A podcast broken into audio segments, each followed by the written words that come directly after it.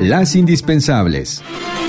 Muy buenos días en este viernes 23 de octubre. Aprueba la Cámara de Diputados convocatoria de consulta para enjuiciar a actores políticos. Va al INE con 272 votos a favor de Morena y 116 en contra. Con 272 votos a favor de Morena y 116 en contra, la procedencia de la consulta popular solicitada por el presidente de la República para esclarecer conductas ejercidas por funcionarios va para el primero de agosto de 2021. Durante la discusión, las bancadas del PRD, Movimiento Ciudadano, PRI y PAN afirmaron que se trata de un acto que tiene un trasfondo político con el fin de mantener el nombre del primer mandatario en las boletas y no perder la mayoría en el Congreso. También la oposición acusó en San Lázaro a integrantes del Gabinete de Salud Federal de las muertes por COVID-19. El diputado del PAN, Jorge Luis Preciado, reclamó a López Gatel al no guardar sana distancia en la sede legislativa y de ser el responsable de las más de 87 mil muertes que se han registrado en México.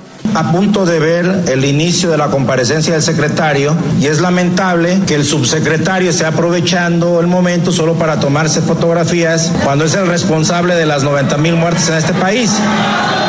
Yo le pediría que se ponga orden espacio de las secretarías y si el señor no va a comparecer, que pase al lado del público o que se le dé una sala especial para que los diputados de Morena, que se sientan muy orgullosos de él, salga a tomarse fotografías con ellos y respete este acto solemne de comparecencia del secretario de Salud.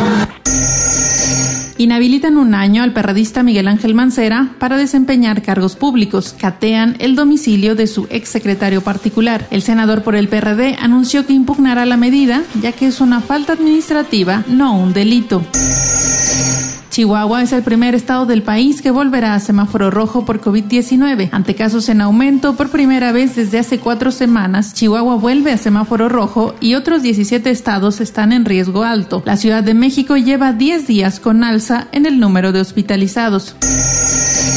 La primera sala de la Suprema Corte de Justicia de la Nación confirmó la suspensión de la política de confiabilidad, seguridad, continuidad y calidad en el sistema eléctrico nacional de la Secretaría de Energía, que fue publicada por la dependencia el 15 de mayo de este año. Debido al anterior, el presidente Andrés Manuel López Obrador amagó con proponer una reforma constitucional.